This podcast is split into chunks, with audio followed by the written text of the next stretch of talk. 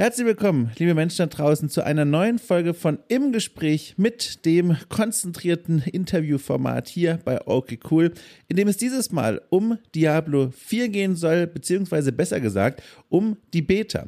Denn diese Beta war jetzt zum Zeitpunkt dieser Aufnahme einige Zeit lang verfügbar, wurde angeboten, mal reinzuspielen und das habe ich wie viele hunderttausend andere Menschen auch getan, weil ich doch ganz neugierig bin, was Blizzard da in den letzten Jahren zusammengebaut hat. Und ich war tatsächlich äh, beeindruckt von der Welt, die sich da auf meinem Monitor vor mir ausgebreitet hat. Super abwechslungsreiche Landschaften, die ich durchstreifen konnte, von Ruinen über größere und kleinere Städte bis hin natürlich zu diesen tiefen, weitreichenden Dungeons.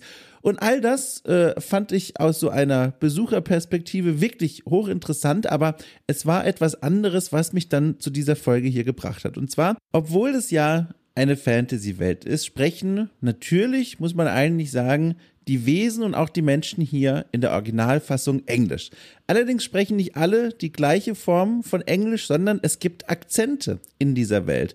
Und mir fiel erst beim Spielen auf, dass die Art der Akzente, die man so hört, auf eine, wie ich finde, sehr interessante Art und Weise auf die verschiedenen Personen auf die verschiedenen Fraktionen verteilt ist. Und ich hatte das Gefühl, hier steckt eine Beobachtung drin, die ist es wert, mal genauer zu analysieren und zu besprechen und genau das habe ich getan. Ich habe mir eingeladen Pascal Wagner, der ist Linguist, Sprachforscher, betreibt als Admin auch das Projekt Language at Play, wo er sich, genau wie eben auch in seiner Forschung, viel auseinandersetzt mit dem Spannungsfeld von Spielen und ihren Sprachen und welche Akzente sie nutzen und warum.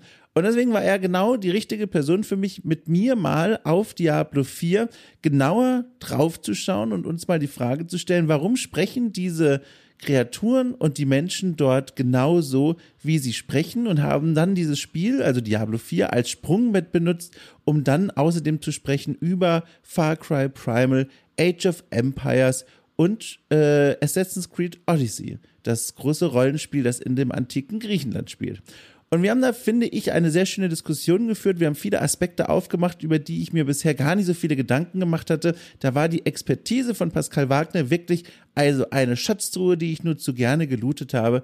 Und deswegen würde ich sagen, wir steigen einfach mal ein und hören uns beiden zu. Pascal Wagner und mir wie wir über Diablo 4, seine Akzente und vielleicht auch Sprachklischees sprechen. Ich will mal skizzieren, wie Diablo 4, zumindest in der Beta, aber anzunehmenderweise dann auch im vollständigen Spiel beginnt. Weil da gibt es einen ganz spannenden Moment, wo ich dann aufrecht in der Couch saß und mir eben dachte, so, ich muss unbedingt mal Pascal kontaktieren und mit ihm sprechen über das, was da gerade auf dem Bildschirm zu sehen war, beziehungsweise die Kombination aus, was ich auf dem Bildschirm sah und was aus den Lautsprechern kam. Also, zu Beginn des Spiels ne, wird man in so einem kleinen Filmchen äh, vertraut gemacht mit der eigenen Figur, die man da zusammengebastelt hat, welche Klasse man da auch immer gewählt hat und wie die jetzt im Detail aussieht.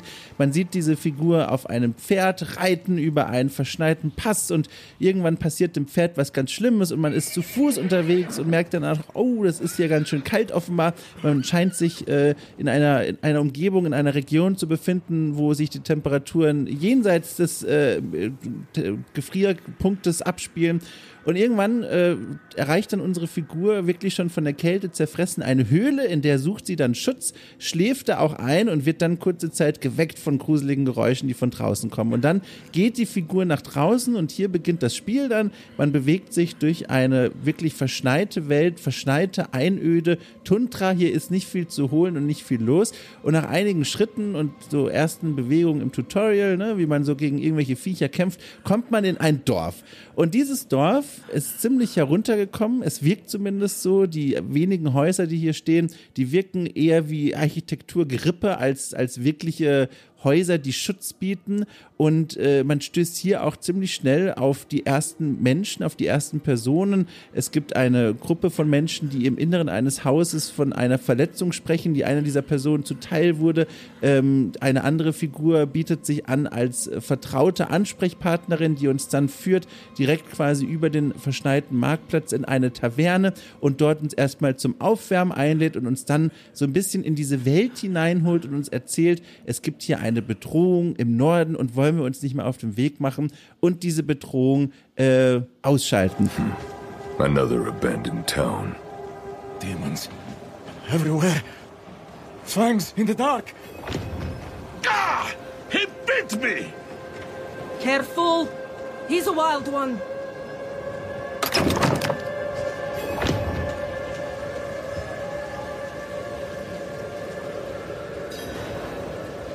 What's it to you? Oswen, hush! I'm sorry, Wanderer. You've come at a difficult time.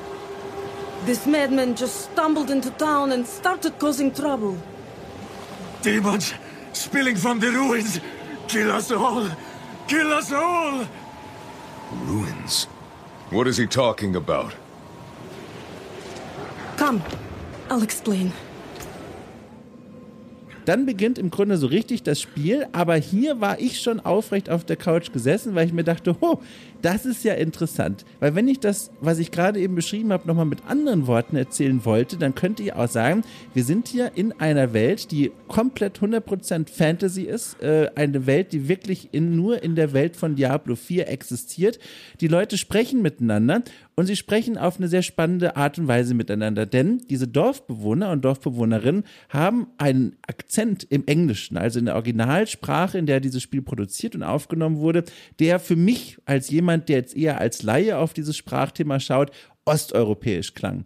Und mir fiel das erst so nach einigen Sätzen bewusst auf und bis dahin dachte ich mir, oh, irgendwie passt hier alles ganz schön zusammen. Und das war der Moment, wo ich dann aus mir heraustrat und mir dachte, Moment mal, das ist eine Fantasy-Welt. Hier können die Personen eigentlich sprechen, wie sie wollen. Warum gibt man denen ausgerechnet an dieser Stelle so einen osteuropäischen Akzent, wenn es darum geht, diese Dorfbewohner und Dorfbewohnerinnen sprechen zu lassen? Ist das jetzt einfach nur ein Zufall, der nichts bedeutet, oder steckt da eben doch mehr dahinter? Und die Frage, die gebe ich jetzt einfach mal an dich weiter, Pascal, und frag dich, wie bist denn du durch diese Szenen gelaufen? Weil ich weiß, du hast ja auch Diablo 4 gespielt. Genau, ich habe auch die Demo, äh, oder die Beta, muss man ja sagen, habe ich gespielt. Und ähm, mir ist dieser Kontrast auch aufgefallen. Also ähm, Kontrast, sage ich, weil wir kommen ja gleich noch auf die große Böse, die ja auch ein sprachliches Merkmal mitbringt. Ne? Ähm, um die eigentliche Frage nochmal kurz aufzugreifen. Es ist natürlich kein Zufall. Es wäre schön, wenn ich jetzt hier sagen könnte, ja, es ist Zufall. Wir können eigentlich aufhören zu reden. Ciao, bis zum nächsten Thema.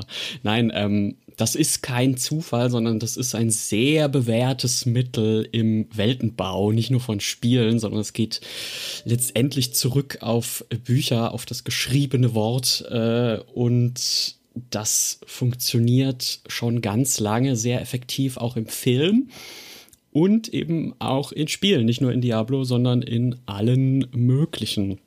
Und das ähm, was, was du da gefühlt hast, dass die Dorfbewohner so einen osteuropäischen Einschlag äh, haben. Das hatte ich auch. Und ich würde sogar sagen, also für mich ist es so, klingt es so in Richtung rumänisch. Also ähm, da, da gibt es so ganz, ganz charakteristische Merkmale. Ähm, ich will es jetzt nicht wirklich auf Rumänisch, äh, so einen rumänischen, englischen Akzent einschränken, weil ich das einfach nicht genau sagen kann. Aber man hat da so, so ganz, ganz charakteristische, ich würde sogar sagen, stereotypische Merkmale. Dass die, wenn man, man kommt ja von der Quest zurück und dann sagt die Frau, bei der man die abgibt, ach Mensch, du, wir haben jetzt gar kein Geld da, aber setz dich doch hin, iss was, äh, äh, äh, have a pint. We'll do what we can for him. Might have to keep him in the shed for now, though. He tried to bite off Osman's fingers. Also so dieses ganz, ganz klischeehafte CH statt H, dieses, ähm, äh, äh der, Fachbegriff ist alveolares Trill R, also das, das, das russische R, wo man so mit der Zunge an das, das harte Stück Knochen hinter den Schneidezähnen schlägt. Ganz, ganz klischeehaft äh, osteuropäisch. Und dann wie könnte es anders sein? Ist das Essen vergiftet oder das Bier? Und großer Spoiler für die ersten zehn Minuten von Diablo 4, vielleicht, wenn es in der Beta auch so anfängt. Dann sind die natürlich böse, in Anführungszeichen, also die verehren Lilith, die, die Mutter des Hasses wird sie, glaube ich, genannt, und wollen dich opfern, ihr äh, zu ehren und betäuben dich dann und wollen dich schlachten. We We'd be honored if you'd join us. Our savior!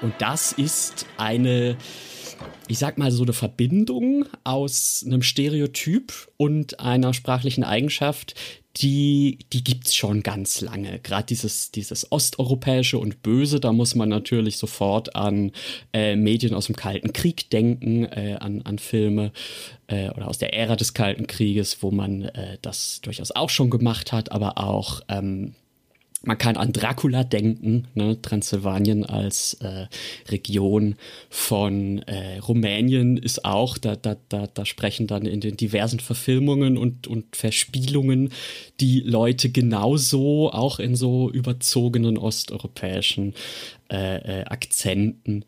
Und das ist nicht beschränkt auf, auf äh, jetzt Osteuropa oder so, sondern das gibt's mit ganz, ganz vielen anderen Sprachen, unter anderem auch mit dem Deutschen. Und was so spannend ist, du hast es schon angedeutet, ich, ich betone es nochmal, unterstreiche es nochmal, dieser Kontrast zu der, zu der Ö Oberbösen, der Lilith, dieser Dämonen da, die da die große Gegenspielerin in diesem Spiel ist, die kennt man oder hat man zumindest auch schon sprechen gehört, wenn man sich zum Beispiel das Intro-Video von diesem Spiel angesehen hat. Und sie als Dämonen aus einer Welt jenseits unserer Welt, und mit unserer meine ich der Welt von Diablo 4, der, der Menschenwelt sozusagen, sie spricht so ein lupenreines, ich sag einfach mal in Ermangelung besserer Worte, Hochenglisch.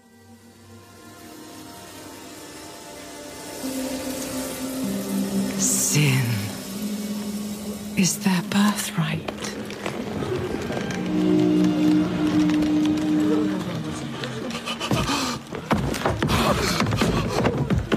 My children. The lords of hell are coming to devour our world. Salvation lies not in the light, but in you. The faith has taught you to deny your heart's desire and turned you into a prisoner within yourself. Break the chains and discover who you were meant to be. Break the chains and be beautiful in sin.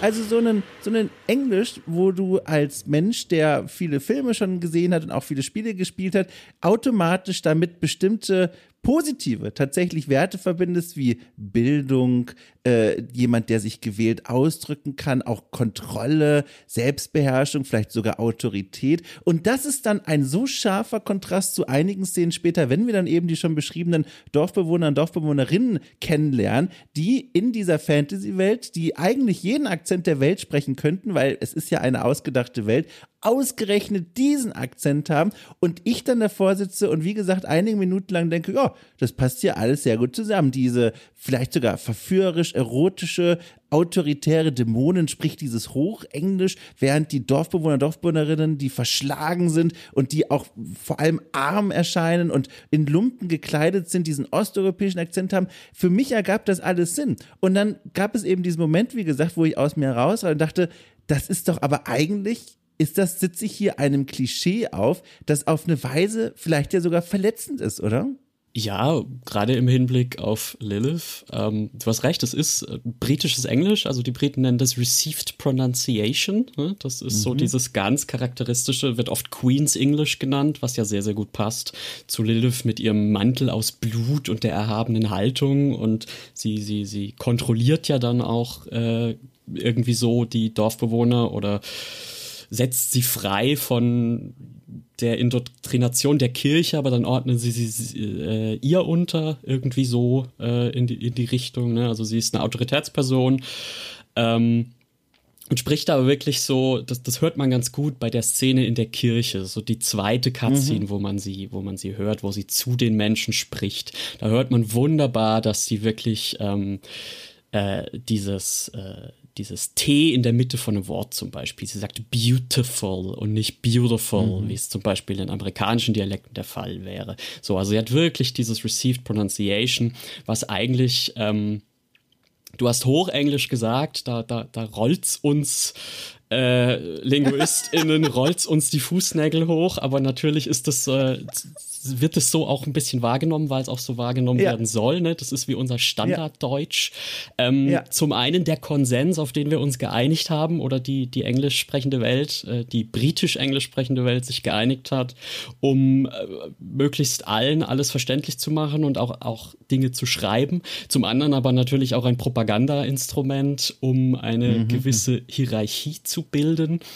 Äh, eigentlich kommt das aus dem Broadcasting, aus dem äh, englischen Radiowesen, diese Received Pronunciation. Ne? Aus, äh, das ist im Prinzip das London English.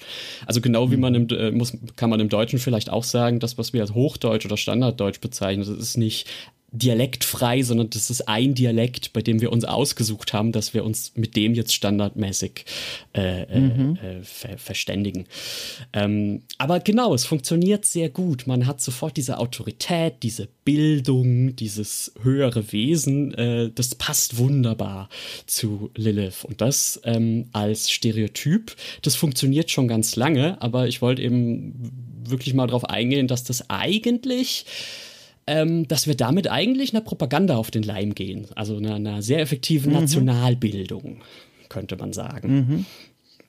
Warum ist das denn eigentlich so? Also, das ist eine Frage, die habe ich mir auch gestellt und also die Frage, um sie nochmal auszuformulieren, warum verbinden, und da bin ich jetzt sicher, geht es nicht nur mir so, sondern auch vielen Menschen, die da draußen saßen und das so konsumiert haben und vielleicht das auch unbewusst vielfach spüren, warum verbinden wir mit jetzt zum Beispiel der Sprache, ich sag's mal so, die Lilith spricht oder dem Akzent, in dem sie spricht, diese, ich sag mal, von uns als Gesellschaft positiv bewerteten Eigenschaften, Autorität, Vornehmlichkeit, Bildung, während wir bei diesem osteuropäischen Akzent, vor allem dann auch noch vor dem Hintergrund dieser, dieses dieses runtergekommenen Dorfes sehr schnell an negative Eigenschaften denken, hinterhältig, schlecht gebildet, äh, tump, einfach.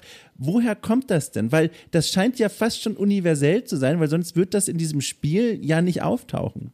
Mhm. Ja, universell ist schwierig, aber ähm, andererseits auch wieder nicht. Also wenn, wenn, wenn wir bei Sprache von universellen Merkmalen reden, dann meinen wir tatsächlich so Sachen, die biologisch bedingt sind. Ähm, also zum Beispiel, mhm. es gibt nur eine bestimmte Anzahl an Möglichkeiten, mit dem Mund Worte zu machen und Theo oder, oder Laute zu machen. Theoretisch kann, theoretisch kann jeder Mensch alle davon machen, aber dann wiederum, wenn du nicht damit aufgewachsen bist, bestimmte Laute zu machen, dann kannst du es wieder nicht. Äh, jetzt bin ich schon abgeschwiffen, mhm. das äh, tut mir leid, das passiert mir öfter, wenn es um Linguistik geht. Zurück also zu mit, mit universell, hm? genau, mit universell meinte ich auch, das ist wahrscheinlich tatsächlich auch eine Formulierung, die geht zu weit, aber was das Gefühl, was ich mit dem Wort ausdrücken wollte, war, du kannst, glaube ich, sehr viele Leute, zumindest aus einem gewissen Kulturkreis, vor dieses Spiel setzen ja. und die werden dir alle dieselbe Interpretation dieser Akzente unterbewusst irgendwie verbalisieren können. Ja. Und ich frage mich, warum?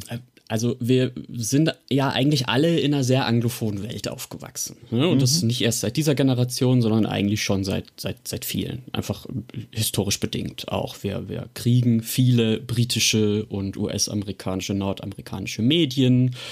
Ähm, heutzutage, glaube ich, auch konsumieren viele Menschen diese in der Originalsprache.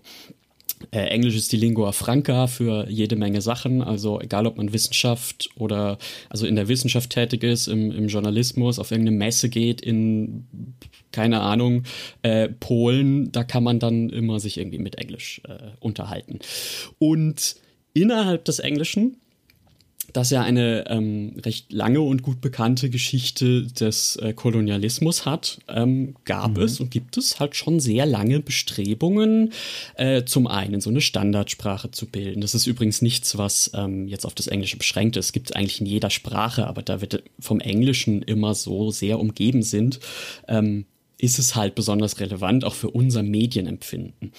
Also mhm. in einer Zeit des englischen Empires war es äh, für die Bildung eines Nationalgefüges, äh, Gefühls und das, äh, den Zusammenhalt des losen Gefüges an Kolonien und den, dem Herrscherland zu Hause war es recht wichtig, eine gemeinsame Sprache zu definieren.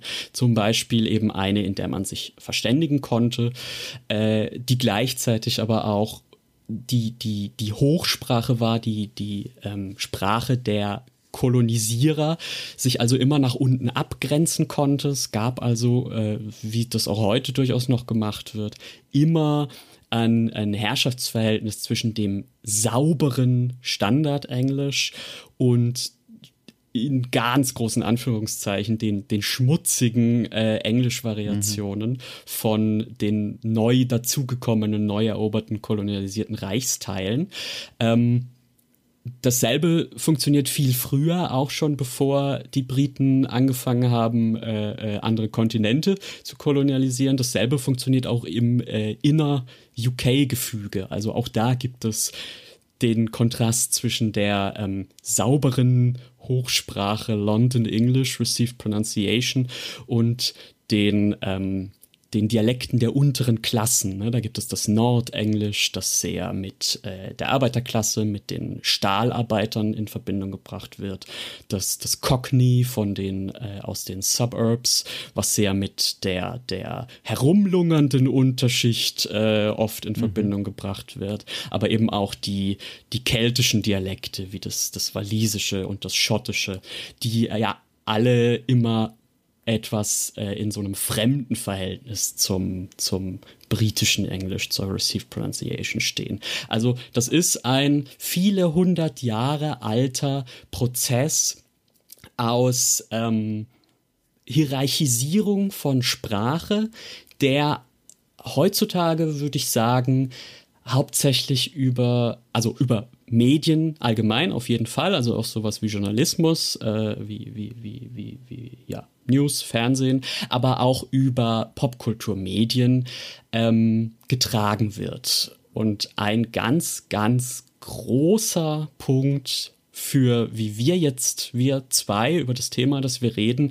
Fantasy und Spiele, ein ganz, ganz großer Punkt, der da wichtig war, ist, ähm, kann man, denke ich, sagen, tatsächlich Tolkiens Herr der Ringe weil das einen so großen Einfluss auf Fantasy hatte und dann auch wieder auf die, die Wahrnehmung von Figuren in der Darstellung von Fantasy. Also schon das Buch hat ja, ähm, stellt ja Dialekte dar und versucht damit bestimmte Charaktereigenschaften der Figuren auszudrücken.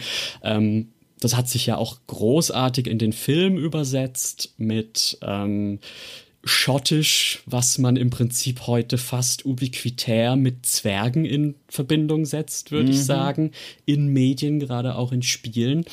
Also es gibt da eine, eine Kulturgeschichte, die in eine Mediengeschichte übergeht. Und am Beispiel des Englischen sieht man die ganz gut, aber die ist nicht auf das Englische beschränkt finde das auch krass. Äh, tatsächlich kann man das ja sogar noch viel, viel weiter zurückverfolgen. Ich, äh, aus meinem Studium der Archäologie weiß ich noch, die, als wir uns zum ersten Mal damit auseinandersetzten mit dem Altgriechischen und dem Begriff des Barbaren, das ist so ein Fun Fact, ich glaube, den kennen heute sehr viele Menschen. Ich sage es trotzdem, dieser, dieser Begriff des Barbaren leitet sich ab vom Barbaros und damit gemeint sind die Menschen, die kein Griechisch beherrschen. Also mhm. über die Sprache fand quasi schon so eine kulturelle Abgrenzung und auch eine kulturelle mm, Abwertung statt, indem man gesagt hat, die sprechen unsere Sprache nicht und bringen nur so ein Gequatschel raus. Das sind eben keine Griechen. Die haben nichts mit unserer Kultur gemeint und die stehen auch darunter. Und das ist auch was, was ich auch, also wie stark diese diese, diese Vorstellungen sind von Sprache und was sie, was sie bedeuten und welche Werte sie mit sich bringen, das ist so stark in unseren Köpfen. Also allein wenn man sich versucht vorzustellen, nehmen wir nochmal Herr der Ringe, einen Elben, der Schottisch spricht. Das geht nicht in meinen Kopf rein, sich das vorzustellen, ja. weil, wie du schon gesagt hast, diese Sprache, die reale Sprache ist mittlerweile so gebrandet, so festgetackert auf diese eine Fantasy-Fraktion, dass das sich unvorstellbar anfühlt, obwohl man es ja machen könnte, weil wie gesagt, es ist Fantasy, alles ist per Definition erstmal möglich, aber die Konventionen sind gleichzeitig schon so definiert und ausgetreten, es fällt schwer, sich daraus zu lösen. Wo ich mich dann aber auch frage, du hast gerade schon gesagt, in unserem Kulturkreis, es gibt ja jetzt auch Kulturkreise, die haben eine ganz andere Beziehung zum British English. Wenn ich zum Beispiel an die ehemaligen afrikanischen Kolonien vielleicht denke, kann man sich vorstellen, jetzt nur mal als Szenario, wir haben jetzt leider niemanden gerade am Mikro, der das bestätigen kann, aber als Szenario kann ich mir auch vorstellen, dass Menschen vom afrikanischen Kontinent zum Beispiel, die ein Spiel spielen, in dem eine Lilith British English spricht und wir beide damit verbinden, positiv, Autorität, Bildung und so weiter, dass die das ganz anders wahrnehmen durch die eigene Kulturgeschichte und Landesgeschichte? Äh, was mich gerade schmunzeln bringt, ist, also ich möchte hier an dieser Stelle bestreiten, dass ich den britischen äh, Akzent mit positiver Autorität äh, verbinde, aber äh, ja, nee, ähm, ich würde, ja, natürlich, natürlich. Also, wenn man negative Erfahrungen gerade mit dem mit dem eigenen Kolonialisierer äh, oder eben Kolonialisierung generell äh, gemacht hat, dann auf jeden Fall. Ich würde im Falle von Lilith und Diablo würde ich sogar sagen, passt immer noch ganz gut, weil ähm, die ist ja auch als Dämon, da, da wird ja jetzt nicht unbedingt gesagt am Anfang des Spiels, dass sie toll und gut und super ist. Ähm, die es wirft Fragen auf, ne, ob die Dämonen vielleicht nicht so schlimm sind, wie man die letzten drei Spiele gedacht hat, weil sie ja da die, die Leute befreit. Aber sie sorgt immer noch dafür, dass äh, da jemand totgeprügelt wird und sowas. Ähm, also Autorität, wo ich eigentlich nur hin will, ist so Autorität an sich, also eine Sprache, die bewusst eigentlich möchte, dass sie mit Autorität verbunden wird. Ähm, wie es beim Englischen ja historisch durchaus der Fall ist, ich glaube, die schert sich gar nicht so unbedingt um gut oder schlecht konnotiert. Ne? Weißt du, weißt du, wo ich hin will damit? Also, ähm, weil Autorität sich ja auch durchaus oder vielleicht sogar meistens durch ähm, durch, durch Zwang oder Unterdrückung auch äh, äh, äh, ausdrückt und das durchaus auch in sowas wie wir wollen, wir sind die, die Sprache des Kolonialisierers ähm, sich darin ausdrückt wie, jetzt ist es ja so, es gibt ja im Grunde zwei Ebenen. Also die eine Ebene haben wir schon beschrieben, das sind äh, Verbindungen, die wir aufbauen zu einem Akzenten, die mit Charaktereigenschaften verbunden sind, die, wie zum Beispiel mhm eben Autorität, Kontrolle, eine besondere Form der Bildung. Und die können aber auf einer zweiten Ebene auch so weit gehen, dass man diese Assoziation direkt mit Nation gleichsetzt. Also, dass man dann plötzlich sagt, okay, ja. British English, ne, die Briten, klar, ordnet man dann in dem Fall jetzt zum Beispiel positiv ein, während man dann bei diesem rumänischen Akt oder bei der rumänischen Sprache und dem osteuropäisch klingenden Akzent sofort an negative Assoziationen denkt, die sich dann vielleicht sogar im schlimmsten Fall auf das ganze Land übertragen. Und jetzt frage ich mhm. mich, wie du da so drauf schaust, wenn dieses Spiel, wie auch viele andere Spiele und Filme und so weiter, dieses Stilmittel zur Charakterisierung nutzen. Weil das ist ja im Grunde, was hier passiert. Hier werden Dinge über diese Dorfbewohner zum Beispiel und Dorfbewohnerinnen gesagt, ohne dass sie gesagt werden. Also sie sprechen auf eine Art und Weise, dass wir unterbewusst sofort Charaktereigenschaften ergänzen, die das Spiel eigentlich gar nicht nennt, aber die gemeint sind. Also nochmal Hinterhältigkeit, schlechte Bildung, ne, runtergekommene Lebens Lebenszustände und Lebensrealitäten. Wie stehst du denn jetzt dazu? Ist das in deinen Augen ein Stilmittel, das man natürlich in einem Spiel so verwenden darf, weil es eben funktioniert, weil es eben eine Immersion aufbaut und weil es sogar eine Abkürzung für, den, für eine Charakterisierung ist, die man sonst vielleicht umständlich über irgendwelche Gespräche oder Expositionen vornehmen müsste? Oder sagst du, naja, das baut ja auf Klischees und Stereotypen auf, die im Worst Case ja eigentlich auch vielleicht sogar problematisch sind.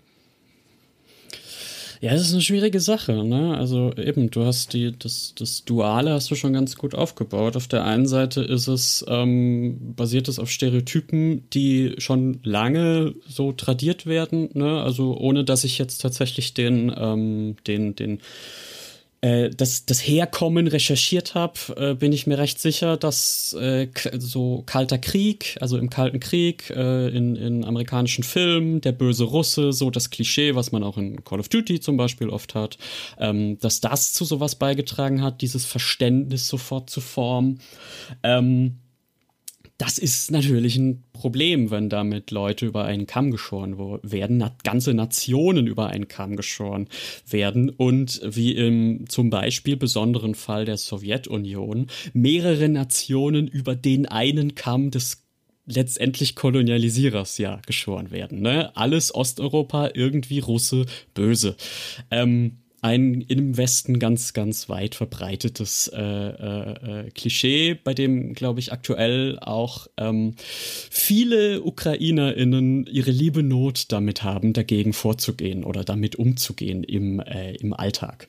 Ähm, und auf der anderen Seite ist es, ist diese, diese Einordnung da hat jemand einen bestimmten Akzent oder spricht jemand eine bestimmte Sprache, ja einen evolutionär-psychologischen äh, äh, äh, Ursprung. Also evolutionär gibt es, ergibt es ja durchaus Sinn, dass wir an schnell erkennbaren Merkmalen wie der Sprachfärbung sofort gemerkt haben, irgendwann mal vor vielen tausend Jahren, äh, Millionen Jahren, was auch immer, tausend Jahren, ähm, ist das ein Freund oder ist das ein Feind? Also die, die, die, die, die, das Herkommen dieses Mechanismus, das äh, ist biologisch bedingt und das äh, ergibt auch Sinn. Aber dass wir das eben nutzen, um äh, und, und, oder, oder lass mich so sagen, und dass wir das nutzen in Medien als Shortcut, das ist auch nicht inhärent schlecht. Ähm, das funktioniert übrigens auch in die andere Richtung. Es gibt ein ganz, äh, ganz äh, berühmtes Beispiel oder ein, äh, in, in der Linguistik äh, verbreitetes Beispiel, was den deutschen Akzent im Englischen angeht. Weil äh, wir Deutschen sehen unseren eigenen Akzent enorm kritisch im Englischen während gerade in der englischsprachigen Welt, obwohl man jetzt denken sollte, aha, Nazis und irgendwie spätestens seit Dr. Strangelove äh, medial ganz verbrannt, der Deutsche mit dem harten Z. Äh, nee, in der englischsprachigen Welt wird der deutsche Akzent tendenziell positiv gesehen und zwar wegen Marlene Dietrich. Das kann man zurückverfolgen. Da gibt es linguistische Studien zu. Das, das nennt man den, also da gibt es diesen Marlene Dietrich-Effekt tatsächlich, dass so seit der ersten Hälfte des 20. Jahrhunderts, dass da die, ähm, die Akzeptanz englischer Akzente tatsächlich, äh, deutscher Akzente im Englischen, sorry, tatsächlich eher nach oben statt nach unten geht, wie man das ja eigentlich nach dem Dritten Reich hätte erwarten müssen. Ähm, also dieser Mechanismus an sich ist wertneutral, dass wir ihn zur, also zum einen äh, absichtlich zur Propagandisierung benutzen, ne, um andere Gruppen schlecht dastehen zu lassen. Das ist auf jeden Fall ein Problem. Und wenn wir dann so eine Sache haben wie Diablo, wo ich glaube, dass sich niemand hingesetzt hat, um zu sagen, puh, jetzt gerade sind die Russen eh ziemlich, stehen die schlecht da, da machen wir die doch als die Bösen. Ich glaube nicht, dass das passiert ist, auch wenn wir hier über Activision reden, wo man viele schlimme Dinge äh, vermuten muss, sondern dass da EntwicklerInnen, WriterInnen selbst eigentlich in diese Falle getappt sind, in diese ähm, mentale, psychologische Falle, vor der wir uns alle nicht retten können und gesagt haben, das ist, oder, oder gar nicht, das gar nicht speziell gesagt haben, dass das ein etablierter Stereotyp ist und dass man den gut nutzen kann, sondern dass das einfach so eine natürliche Verbindung war, die man ziehen konnte. Weil ja auch die Welt, in der das spielt, ich habe mir jetzt den Namen nicht gemerkt, aber die erste Stadt, die man besucht in Diablo 4, die hat ja auch so einen sehr ähm, slawischen Namen, ne? Ähm, und man slawische Fantasy, auch spätestens vielleicht nach dem großen Erfolg des Witcher-Franchises in allen Medienformen auch sehr mit düster ähm, verbindet, dass sich da einfach so eine ganz natürliche Mischung aus ähm, auf, auf einem Moodboard äh, mhm, mhm gezeigt ja. hat, sage ja. ich mal. Ja, ja. äh, die erste Siedlung übrigens, ich habe gerade mal nachgesehen, Kjovashat heißt sie. Und genau, da muss man, da bin ich bin kein Linguist und habe trotzdem Assoziationen mit Russland oder Osteuropa. Ja, also das, das soll auch so klingen. Ne? Das, äh, ja. Ich, ich habe auch, also ich habe auch über diese Frage nachgedacht, die ich dir gestellt habe und sehe das ganz ähnlich wie du, weil diese, diese, diese Wahrnehmung und der Umgang mit Sprache und Dialekten und Akzenten, das ist tatsächlich ja auch, das war so mein Gefühl und du hast es natürlich nochmal untermauert mit, deinem, mit deiner Fachkenntnis, etwas, was dem Mensch zu eigen ist, aus ganz ureigenen Gründen, aber eben, wie wir jetzt medial damit umgehen, das ist natürlich nochmal eine, ein anderer Schnack und ich würde dann meine Antwort darauf so formulieren, auf die Frage, ob das jetzt etwas ist, wo man sagt, naja, also jetzt, ethisch cool ist es nicht, wenn man irgendwie auch mit diesen Stereotypen spielt und die auch zur negativen Charakterisierung nutzt, ähm, oder ob das etwas ist, was eine, ein Stilmittel ist, was hilfreich ist zur Einordnung von Figuren. Ich würde sagen, okay, schwieriges Thema, aber was ihr auf jeden Fall machen könnt, liebe Entwicklerteams, ihr könnt mit diesen Erwartungshaltungen, die wir ja alle unbewusst haben, brechen und dadurch für ja. so einen Überraschungsmoment sorgen, der dann wieder alles viel interessanter macht. Also zum Beispiel Lilith würde ich tatsächlich in der Welt von Diablo 4 sogar schon als kleinen Bruch mit einer Erwartungshaltung, für mich zumindest, für meine Erwartungswelt äh, hinstellen, weil dass sie dieses British English spricht, das macht so einen interessanten Konflikt auf, weil ich eben diesen Akzent für mich persönlich jetzt, ich sage es extra mal vorsichtig, als hm. etwas eher positiv werte und damit eigentlich, ich finde den sehr schön klingend, ich finde den wohlklingend, die Eigenschaften, die ich damit verbinde, unbewusst sind eher positiv als negativ und dann eine offenbar Gegenspielerin, die Oberdämonin quasi, diese Sprache sprechen zu hören, das hat es für mich interessant gemacht. Das macht für mich ein Spannungsfeld auf. Da sitze ich direkt interessierter vor dem Bildschirm, als wenn sie jetzt einen Klischee-Akzent sprechen würde, wo man sagt, okay, seit dem ersten James Bond-Film haben die Bösewichte natürlich so einen Sowjet-Einschlag. Und hier ist es eben nicht so. Und das finde ich interessant. Und das ist so meine Antwort auf diese Frage. Also schwierige Diskussion, aber auf jeden Fall die Möglichkeit zum Brechen mit einer Erwartungshaltung, die ist gegeben. Ja, würde ich auch sagen. Ich würde auch, also ich, ich sehe das total, was, ähm, was du da über Lilith sagst. Ich glaube auch, wenn, wenn die EntwicklerInnen das hören würden, würden sie jetzt äh, die äh, jubelnd die Fäuste emporrecken, weil ich mir sehr gut vorstellen kann, dass es genauso intendiert war, weil ja diese Darstellung von Lilith äh, in meinem sehr eingeschränkten Wissen der Diablo-Lore, weil ich zwar zwei und drei gespielt habe, mich aber an nichts erinnern kann. Äh, aber soweit ich jetzt mich groß erinnere, ist dieses ähm, Ambivalente, was Lilith zeigt, so dieses, ähm, sie ist nicht nur ein böser Dämon, sondern sie ist auch der Erschafferin der Welt und auch so ein bisschen die, die Schutzmutter der Menschheit, weil das ja gleichzeitig auch wieder diese, diese ähm, Ambivalenz von Gut und Böse, also oder diese starke Dualität von Gut und Böse, die es vorher mal gab, total aufhebt. Ne? Vorher war ganz klar, Dämon kaputt schlagen. Und du warst immer der oder die ähm, Kämpferin für das Gute, die die, die lang verschollene äh, Nephilim, die äh, aber auf Seiten des Guten steht oder so. Und jetzt ist da schon wieder viel mehr so, so Ambiguität mit drin.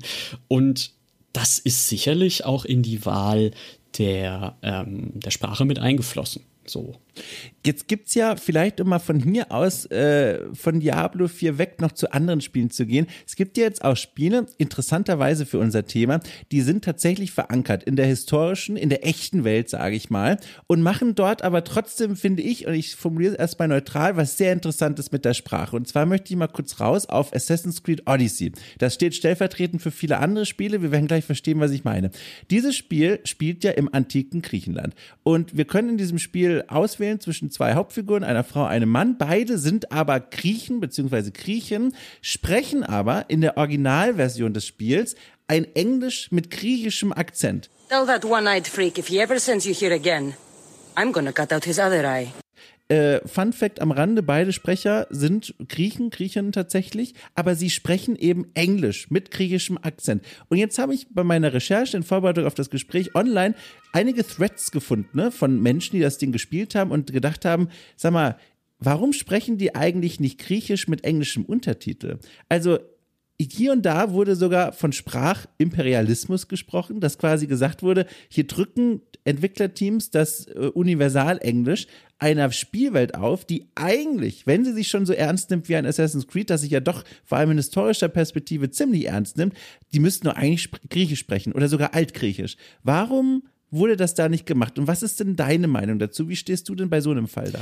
Ich wünschte, ich könnte da jetzt voll linguistisch äh, hier Fachmeinungen äußern, aber ähm, ich bin recht, ich bin recht überzeugt davon, dass das nun mal, dass das wirtschaftliche Gründe hat. Also Griechisch mit englischem Akzent zum Beispiel, das, das fände ich ein super Experiment. Und ähm, also ich, ich habe das Assassin's Creed nicht gespielt, ich habe die neueren alle nicht gespielt. Ich weiß zum Beispiel nicht, ob es eine griechische Sprachausgabe gibt. Ähm, ich vermute nicht. Aber das, da könnte ich mir, da fände ich das ähm, interessant. Also wenn es so eine gibt, äh, da, ob die, ob die Leute dann einen Akzent haben. Aber also ja, ein Spiel wird natürlich so programmiert, so gebaut, dass es möglichst viel verkauft werden kann. Da gehört aktuell äh, in unserer Welt gehört da eine englische ähm, Sprachausgabe, meist sogar als Standardsprachausgabe dazu. Ne? Es äh, gibt diverse Spiele, wo es nur die englische Sprachspur gibt und dann vielleicht Untertitel in anderen Sprachen, auch im Deutschen. Ähm, und ich glaube, darauf kann man das schon abstellen. Und da muss ich dann schon wieder sagen, ähm, ganz persönlich, dass die dann einen griechischen Akzent haben und da sind dann tatsächlich griechische SprecherInnen äh, genommen wurden, die dann mit ihrem eben nicht Standardenglisch das einsprechen, finde ich eine positive Entwicklung, finde ich dann eigentlich einen guten Kompromiss zwischen dieser Vermarktbarkeit und einer wie auch immer ähm, angenommenen, gewollten äh, HistorikerInnen bitte die Ohren zuhalten, Authentizität dieser ja. Spielwelt. Ja, ich bin da auch ganz bei dir. Ich finde das auch eher positiv als negativ. Ich kann mir auch vorstellen, neben dieser wirtschaftlichen Komponente, beziehungsweise die spielt da noch mit rein, die Tatsache, dass über Sprache und gerade in so einem Spiel wie Assassin's Creed, in dem ja auch so viel gequatscht wird, also zu jeder Möglichkeit gibt es da Quests, in denen geredet wird und dann gibt es noch dieses Bantering, die Kommentare während des Spielens, ohne dass wirklich jemand aktiv mit mit einem redet, dass das in einer Sprache passieren muss, die möglichst viele Menschen auch zumindest ein bisschen verstehen, weil über diese Sprache man ja auch eine Verbindung zu den Personen aufbaut. Und wenn das auf Griechisch oder womöglich sogar, um Gottes Willen, Altgriechisch passieren würde, wären die äh, klassischen Archäologen und Archäologinnen dieser Welt zwar die glücklichsten Menschen überhaupt, Alle beide, aber ja. ganz viele, ja, oh Gott, oh Gott, direkt ins Herz. Aber der Rest der Welt würde sich denken, naja, ich spüre hier eine gewisse Barriere. Ich komme hier nicht so richtig rein. Das sah man ja, und das ist auch noch ein Spiel, möchte ich ja auch mal kurz nochmal reinzerren. Das sah man ja als Effekt spannenderweise bei Far Cry Primal. Ich weiß nicht, ob du das gespielt hast, Leider aber nicht, eigentlich nee. muss um Gottes Willen. Das ist direkt meine Hausaufgabe für dich, gerade mit deinem wissenschaftlichen Hintergrund. Das ist ja hochinteressant, weil Far Cry Primal, ne, ein Spiel aus dem Far Cry Dingsy äh, Shooter Franchise, das macht was ganz Spannendes. Das spielt im, in, in verschiedenen Abstufungen der Steinzeit. Und die haben gesagt, so, wir machen es jetzt so, wir lassen all unsere Figuren so einen ausgedachten, also im Marketing hieß es, wir haben Forscher dran gesetzt und die haben eine möglichst realistische Nachbildung des Steinzeitdialekts gemacht, aber in Wahrheit ist es natürlich viel ausgedacht und herbeigeleitet. Aber die haben sich so eine Art Steinzeitsprache ausgedacht, vereinfacht gesagt, und lassen die Menschen in diesem Spiel so sprechen. Mas brastari. Shayu guarsta. Shajan, Sushal Heinz Watson. Samwinja Huhinacha. Hasta. Sustugistar. Charda hapuris. battered, wins a seat that he's then i Udanasu. Some prasti. Battery widom. And. Untertiteln das dann alles mit Englisch. Und da gab es Leute, da hat man das mal schön gesehen, was dann passiert mit dieser Sprachbarriere, wie das angenommen wird. Es gab Menschen, ich würde sagen, die Mehrheit, die hat sich davon eher gestört gefühlt. Sie sagten, naja, cooler Effekt zu Beginn, aber irgendwann wird man schon gerne verstehen, was die Leute da sagen. Und es gab einige andere, und zu denen gehörten ich, die, die das völlig faszinierend fanden, weil diese Sprache auch über die, die Sprachmelodie, die, die Klangfarbe und so weiter auch Gefühle vermittelt hat und mir die Möglichkeit gegeben hat, mich auf eine emotionale Reise mit diesen Figuren zu begeben. Ich brauchte gar nicht verstehen, was die im Detail jetzt sagen und da hatte ich ja auch die Untertitel. Aber da hat man gemerkt, zumindest bei dem Experiment, ein Großteil des Marktes hat da keinen Bock drauf. Die wollen nach Feierabend ein Spiel spielen, was ich auch verstehen kann, was sie auch verstehen. Ja, okay, also ich wusste das tatsächlich nicht. Das klingt ja fantastisch. Das muss ich mir auch mal äh, Oh, angucken. ja, große Empfehlung. Ja, ähm, da, äh, wow, okay, also allein das Konzept, also so high Ich wusste nicht, dass das so neu ist für dich. Ja, Ja, ist- klar. Du, ich habe nach, nach Far Cry 3, was ich wirklich geliebt habe, ja. irgendwie in meinem Kopf abgespeichert, okay, der ganze Rest der Spiele ist auch so, deswegen muss ich die nie wieder angucken. Und Stimmt eigentlich, aber das ist die Ausnahme. okay, okay, gut. Ja. Dann äh, kommt das jetzt wieder in die, in die interessante Schublade. Ähm, ja, also, also so ein High-Concept-Gedanke, ausgerechnet von, von, von Ubisoft, das ähm, Voll. faszinierend. Ähm, Voll. Ähnliche Situation wo ich sie kenne, ist, ähm, ich bin großer Freund von japanischen Medien, also in jeder Form, mhm. kann aber kein Wort Japanisch.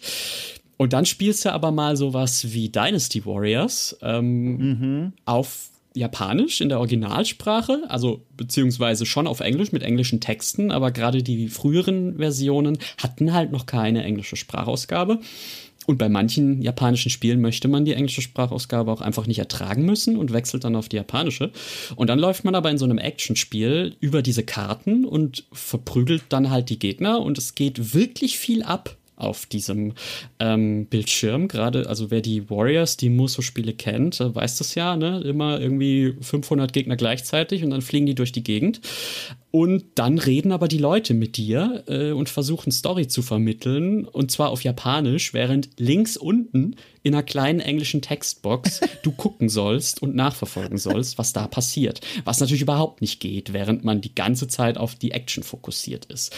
Ähm, insofern verstehe ich, also das, das wäre nochmal hinzu, mhm, das muss mhm. vermarktbar sein, das muss leicht verständlich sein.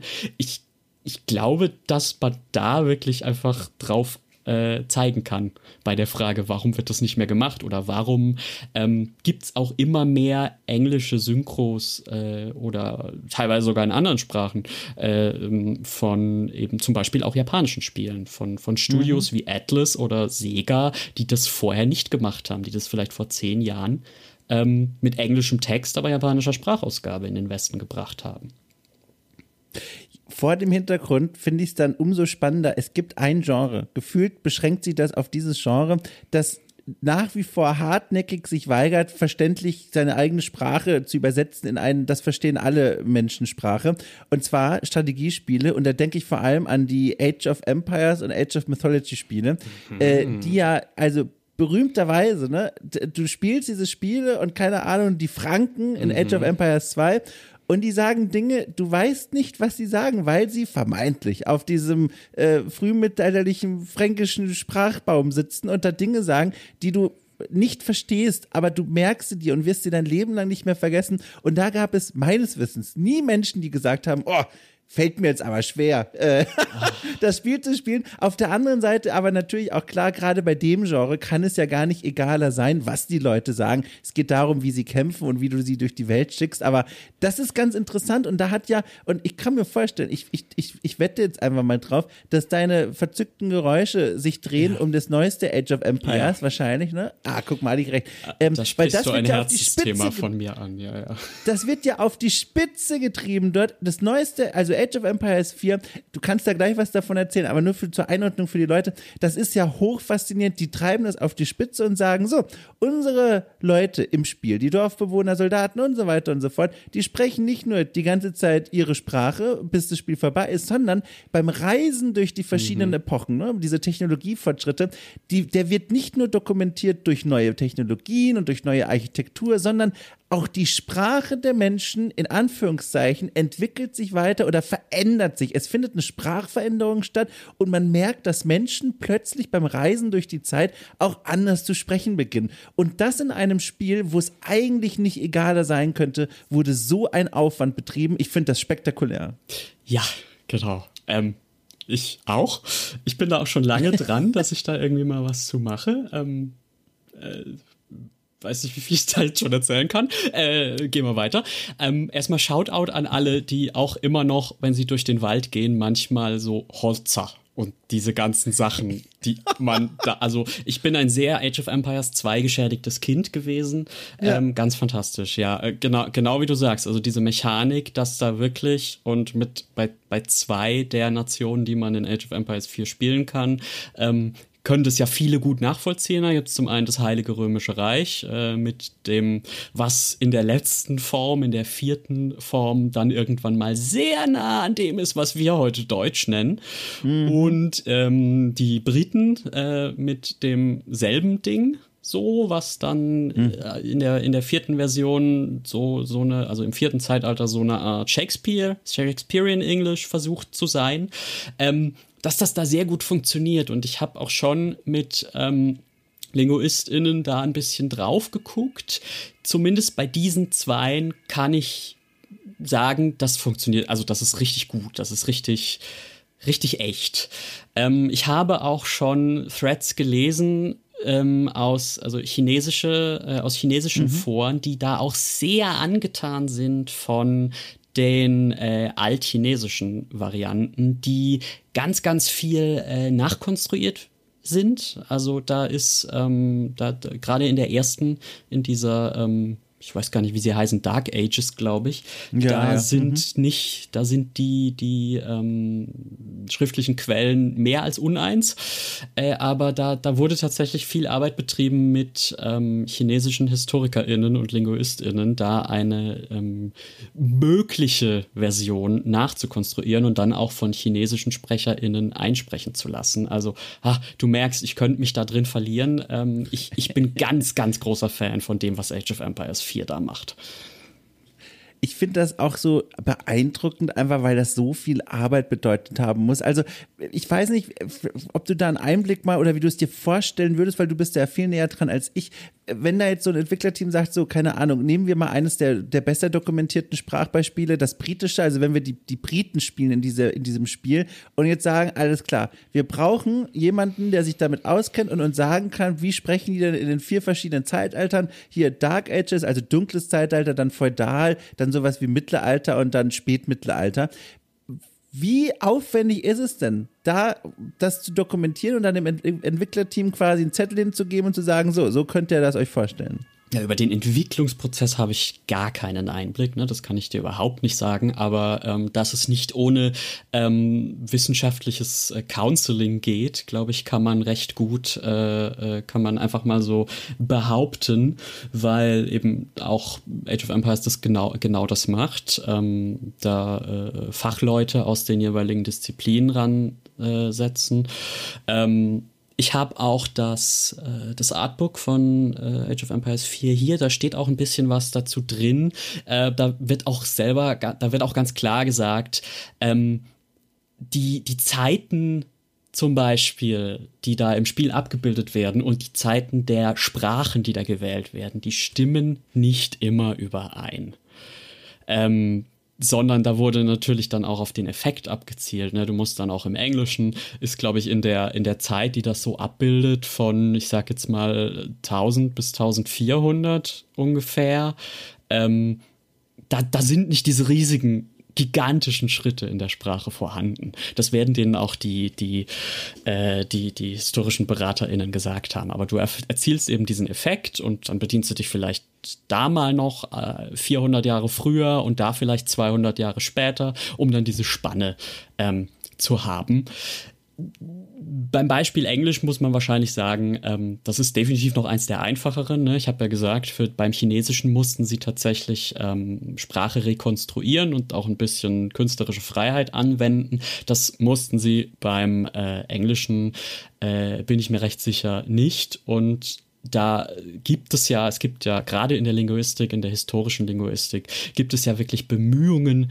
diese Sprachen zu rekonstruieren. Ne? Es gibt ähm, Sprachen, die kann man, wenn man sie sieht, wie die heute ausgedrückt werden, die, die kann man nicht vorlesen, weil wir wissen nicht, wie die ausgesprochen wurden. Da gibt es das Proto-Indo-Europäische, ne? also die, die, die Sprache, die vor der Sprache liegt, aus der wahrscheinlich alle europäischen Sprachen und auch zum Beispiel das Indische ähm, entstanden sind irgendwann mal, die können wir rekonstruieren. Und zwar können wir die rekonstruieren, indem wir uns alle modernen Sprachen und all deren vormoderne Vorläufer, auf die wir noch Zugriff haben, angucken und deren, ähm, deren Gemeinsamkeiten vergleichen. Also kann man zum Beispiel, sieht man in allen diesen Sprachen, die verwandt sind, dass ähm, P und F verwandt sind. Ganz blöd einfach jetzt mal. Ne? Äh, wenn man sich Papa und Father anguckt, die kommen aus derselben Quelle, weil wenn man P oft genug sagt und faul genug ist, dann dann slurrt es irgendwann. Ja, also Faulheit ist ja. ein bedeutender, Treibender. genau, ein, ein treibender Antrieb im Sprachwandel ist, wir sagen irgendwas so oft, dass wir es dass wir faul, äh, we- also wir sagen irgendwas so oft, dass wir es einfacher machen, ne? Und dann wird aus einem p p p wird irgendwann ein etwas schludriges p p p und ein f f f und dann sind wir statt bei Pater sind wir bei Faber. Ähm, Ja. Ne, und sowas kann man rekonstruieren und dann kann man sich zum Beispiel Sprachen angucken, die, ähm, wo wir wissen, dass sie dieselbe Quelle haben, dieselbe Ursprungssprache, ganz, ganz ga- weit voraus. Eben sowas wie indoeuropäisch oder proto-indoeuropäisch. Das wären zum Beispiel ähm, das, das Indische und das Griechische, wo man das niemals denken würde dass die dieselbe Quelle haben. Aber die einen haben zum Beispiel bemerkenswert, also die eine Sprache hat zum Beispiel bemerkenswert gut die Vokale behalten und die andere bemerkenswert gut ähm, die Konsonanten. Und dann vergleicht man das mit allen anderen Sprachen, die man zur Verfügung hat aus diesem Sprachbaum, mit dem Deutschen, mit dem Englischen, äh, mit dem, dem Lateinischen und findet Muster. Und aus diesen Mustern kann man ableiten, wo kam diese Sprache mal her. Und genau das, um diesen riesigen Bogen jetzt mal zu schließen, kann man auch auf einer kleineren Ebene machen, nämlich nicht, indem man äh, 30.000 Jahre in die Vergangenheit guckt, sondern zum Beispiel, indem man 3.000 Jahre in die Vergangenheit guckt, in Richtung einer Sprache, von der wir wissen, vielleicht sogar wissen, wie sie geschrieben wurde, aber definitiv nicht wissen, wie sie ausgesprochen wurde. Und dann kann man Rückschlüsse ziehen, die wir niemals ähm, verifizieren werden können, die aber zum Beispiel für sowas wie ein Medium, das diese Zeit darstellen möchte, total spannend sind umzusetzen. Hochspannend. Ich würde sagen, dass dieses Gespräch, das zeigt äh, vor allem eines, wie sehr es sich immer mal wieder lohnt, bei Spielen wie Diablo 4, aber eigentlich jedem anderen Spiel auch, mal ganz kurz innezuhalten und mal kurz nochmal auf eine andere Art und Weise auf das zu schauen, was man die ganze Zeit da wegkonsumiert, weil man dann eben merkt, die ganzen Dinge, die man da als selbstverständlich und immersionsfördernd wahrgenommen hat, die bauen eigentlich auf oder die spielen in Erwartungshaltung von uns rein, in Erfahrungen von uns rein, die wir als gegeben und wahr akzeptieren. Und daran ist gar nichts schlimm, um Gottes Willen, aber das ist so ein spannendes Experiment. Da merkt man das einfach immer. Genau in diesem Fall der Sprache bei Diablo 4, bei diesen Dorfbewohnerleuten was wir annehmen von denen und wie wir annehmen, wie sie wohl klingen und wenn das Spiel diese Erwartung erfüllt, dass wir da einfach so drüber wegspielen und danach vielleicht noch sagen, boah, das war stimmungsvoll oder das war immersiv. Und was wir damit unter anderem eigentlich meinen ist, das Spiel hat meine Erwartungen erfüllt, wie die Menschen dort zu klingen haben. Und was es damit auf sich hat, das wollte ich jetzt mit dir hier so ein bisschen bequatschen und ich fand das so interessant. Ja, gerne. Und für Leute, denen es jetzt vielleicht ähnlich ging und die sich gerade auch in diesem, äh, diesem Themenbereich vielleicht wiederfinden, äh, ich muss ja auch für die Linguistik rekrutieren, das musst du mir jetzt nachsehen, ähm, gerne einmal Perceptual Dialectology bzw. Wahrnehmungsdialektologie googeln. Das ist nämlich genau dieser Bereich, der sich damit beschäftigt, was Leute da, davon erwarten, wenn sie bestimmte, ähm, bestimmte Dialekte nicht nur hören, sondern auch sprechen. Da gibt es auch ganz interessante äh, äh, Erkenntnisse, zum Beispiel, was Menschen damit ausdrücken wollen, wenn sie eigentlich, während sie ihren äh, Dialekt wechseln, zum Beispiel bewusst in einem anderen äh, äh, Setting von, von, von Leuten, wie sie wahrgenommen werden wollen, zum Beispiel. Da habe ich übrigens auch eine leidvolle Erfahrung gemacht. Ich äh, komme ja aus dem, aus dem Fränkischen und ich habe es weitestgehend, bilde ich mir immer ein, geschafft, diesen Dialekt von mir äh, fernzuhalten. Es gibt aber eine große Ausnahme und zwar, es ist, also als Sprachforscher würde man wohl sagen, ein Dialekt oder ich weiß es nicht, aber für mich fühlt es sich wie ein Sprachfehler an. Und zwar das Unvermögen, in den meisten Fällen P und B korrekt auszusprechen. Ich hatte hier zu Gast den Kalle Koschinski, ist Streamer, und er kommt aus, und ich sag's mal, wie ich es naturgemäß für mich sagen würde, der kommt aus Bremen. Aber die Stadt heißt Bremen. Aber ich sage Bremen. Und das ist für mich das Natürlichste der Welt. Und ich musste darauf hingewiesen werden, dass das falsch ist. also, beziehungsweise nicht die Art, wie wir uns als Land darauf geeinigt haben, äh, dieses, diese Stadt auszusprechen. Aber das war mir gar nicht klar, ehrlich gesagt, bis vor ein, zwei Jahren. Das ist völlig Teil meines Sprachalltags gewesen, dass ich das erstmal lernen musste, dass das eigentlich nicht richtig ist. Das ist, ja, also das ist halt ein Dialekt, ne? Eben. Ja. Das ist, du solltest das nicht so schreiben, denn dann verstößt du gegen die äh, sprachlichen, schriftlichen Konventionen, die Gegen's wir uns Gesetz. gegenseitig auf. Das gegen das Gesetz. Dann kommt Ja. der Verein Deutsche Sprache Oh, und, Gottes Willen. und schlägt dich mit äh, einer Ja. Zeitung kaputt. Ich weiß es Deswegen mache ich, deswegen mache ich Mhm. ja auch Podcasts, vor allem. Oh Gott, da ist ja auch ein P und B. Naja, also ich, ich bin Podcasts ich gibt's bald auch. Die werden dann von äh, ChatGPT eingesprochen. Brot übrigens auch. Brot. Ach, schön. Ach mein Gott, das ist ja furchtbar. Ah. Okay, du, also nochmal, vielen Dank. Ich fand's hochspannend. Sehr Danke, dass gerne. du mir die Stunde deines Lebens äh, quasi geschenkt hast hierfür. Äh, ich habe sehr viel gelernt. Ohne Witz, ich habe das äh, hier sehr geschätzt und ich freue mich und ich bin vor allem auch gespannt, wenn das Spiel dann in Gänze erscheint, ob da noch, also Diablo 4 in dem Fall, ob da noch weitere, ich sag mal so Sprachexperimente gemacht werden wie bei Lilith, wo es eben diesen Bruch gibt zwischen Figur und was sie will und was sie kann und der Art, wie sie spricht. Ich bin sehr gespannt, wie weit das Team da noch gehen wird. Ja, ich, äh, ich auch, vor allem, weil also ich eigentlich jetzt erst dank dir so richtig drauf gestoßen wurde. Ne? Wir hatten es ja im Vorgespräch. Ich trage diese Notizen in meinem Ja. Kopf zu diesem Thema, trage ich eigentlich seit Jahren äh, mit mir rum ähm, und habe beim Spielen von Diablo 4 jetzt eigentlich gar nicht besonders drauf geachtet. Und dann Ja. bist du so in meine DMs geslidet und plötzlich hat sich das alles eröffnet und Ja. du hattest total recht und es passt total gut. Ähm, da werde ich jetzt beim Weiterspielen auch sehr Geil. drauf achten. Das ist es eben. Das finde ich ist so magisch einfach, wenn man dann kurz mal stehen bleibt und merkt, oh Gottes Willen, das ist hier eigentlich nur ein Kartenhaus aus angenommenen Tatsachen und die vom Spiel erfüllt werden, dass ich nicht gemerkt habe, dass ich in einem Kartenhaus bin und dann schaut man drauf und stellt es fest, ich finde es hochspannend. Naja, okay, also bevor ich mich in einer noch so halb zutreffenden Analogie verliere, nochmal vielen Dank. äh, wir hören uns ganz sicher bald wieder und ich wünsche dir alles Gute und äh, schon mal jetzt schöne Entdeckung bei Diablo 4. Ich hoffe, das Spiel hält dann noch was für uns bereit. Dankeschön. Ja, hat mich sehr gefreut. Danke für die Einladung. Auf bald und ja, haltet auch in anderen Spielen mal danach Ausschau und spielt vielleicht mal Age of Empires 4. Das ist jetzt, glaube ich, auch im Game Pass auf den Oh ja. Konsolen. Da kann man mal reingucken. Das ist so mein Oh ja. persönlicher Tipp. Aber nicht im Multiplayer, weil da warte ich nur darauf, euch alle mit meiner Rush-Taktik fertig zu machen. Deswegen ne, bleibt mal schön in der Kampagne, sonst äh, kommt Dom Potato. Naja, okay. Ja, tschüss. Tschüss. So, und auch an dieser Stelle nochmal ein großes Dankeschön an Pascal Wagner für seine Zeit und dass er seine Expertise über uns allen ausgeschüttet hat. Und auch ein großes Dankeschön für euch oder an euch da draußen besser gesagt, fürs Zuhören, fürs Unterstützen und fürs Möglichmachen von Formaten und Gesprächen wie diesen. Ihr seid die Allerbesten. So, wir hören uns beim nächsten Mal, liebe Leute. Tschüss.